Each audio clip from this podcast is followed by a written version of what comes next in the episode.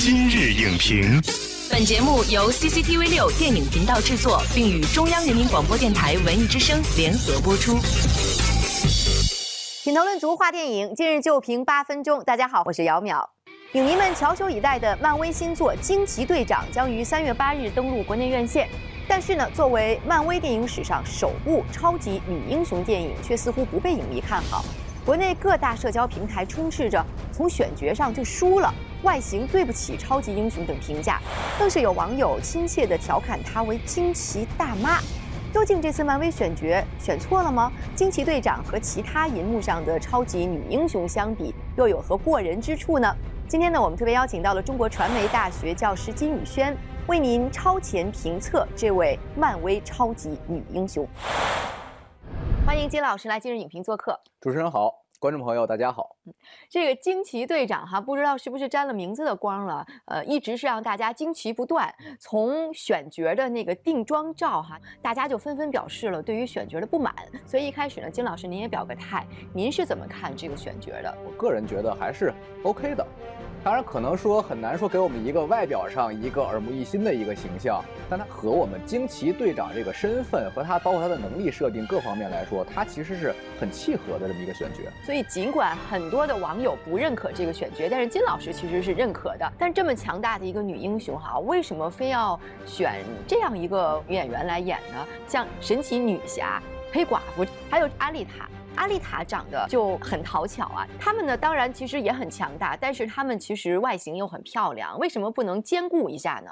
我觉得首先，惊奇队长和阿丽塔，它本身它是两种不同的漫画的一个出现。我们说大眼睛啊，然后尖下巴呀，然后樱桃小嘴啊，很符合我们称之为二次元的美少女的。然后再回到我们超级英雄电影里面，神奇女侠她是一个公主，然后黑寡妇之前是一个女特务。而在我们的这种流行文化里面，女间谍也好，公主也好，她都一定要长得比较美艳。而回到我们的惊奇队长来说的话，她是一个美国空军出身，所以常规意义上我们称之为花瓶样的样貌啊。那其实是跟他的气质是不相合的，嗯，同时呢，然后第二点就是非常非常重要的一点，在 DC 上面两巨头，我们称之为一个是超人，一个是蝙蝠侠，神奇女侠是出现的比较晚。我们看到正义联盟里面，虽然她现在站在 C 位，但实际上它在剧情中的主要推动作用，它不是那么的强。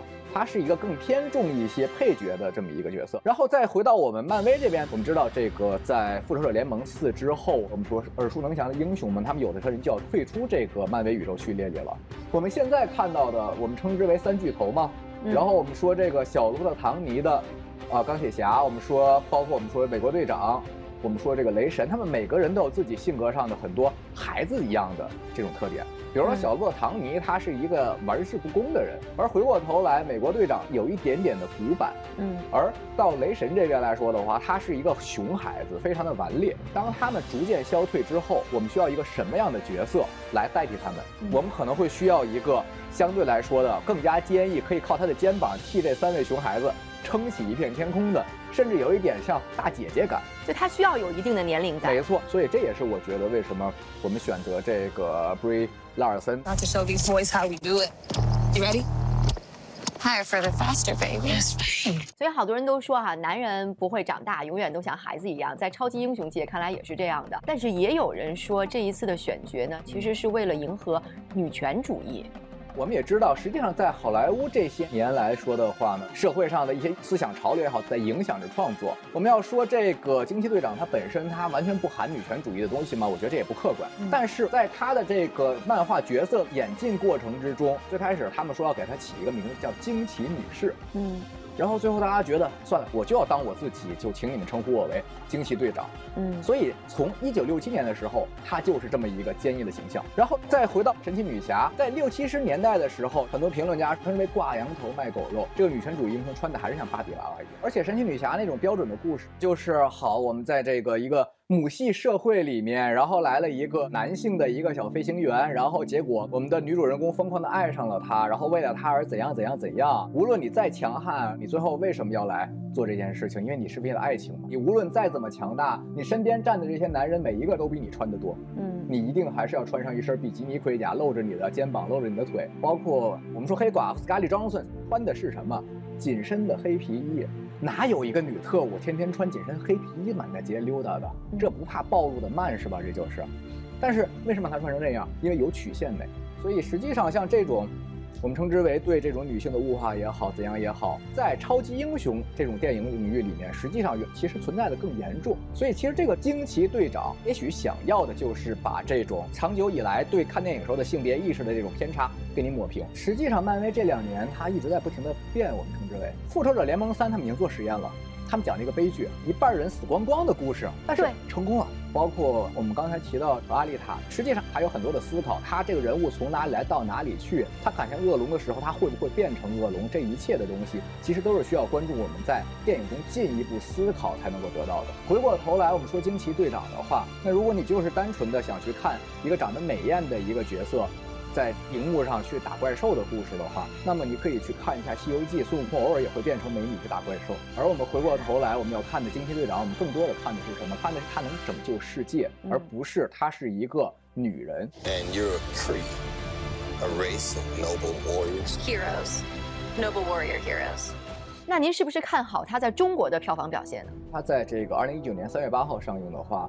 同档期，它并没有非常强悍的一个竞争对手，加上它的剧情直接与《复仇者联盟三》相挂钩，它是在整个漫威体系里面是用来和 DC 的超人经常用来对标的这么一个角色。嗯，他像超人一样，他可以上天下地，他又力大无穷。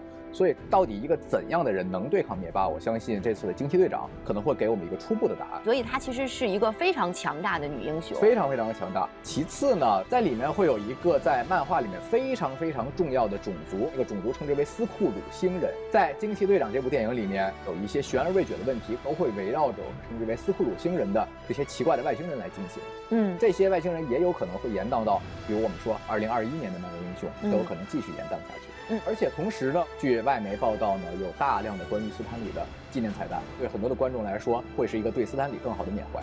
所以我相信他在整体票房上的话，他应该还是会取得一个不错的一个成绩。I'm not gonna fight your war. I'm gonna end it.